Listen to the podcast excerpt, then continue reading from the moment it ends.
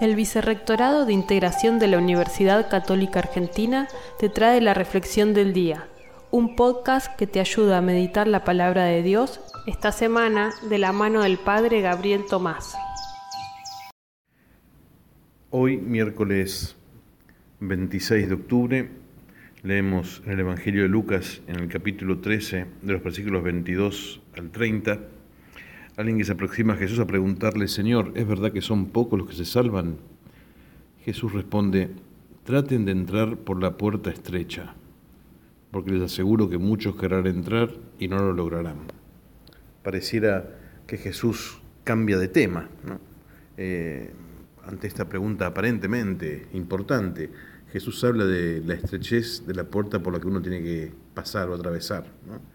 Siempre el Evangelio de alguna manera eh, me va a incomodar si intento vivirlo con honestidad.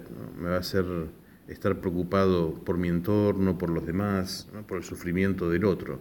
Esta estrechez, esta incomodidad quizá me dé cierta certeza de que estoy andando los caminos que el Señor quiere. Pidámosle a Dios esa gracia de, estar, de no estar eh, acomodados, instalados, sino que siempre busquemos algo más que termine en el bien del otro.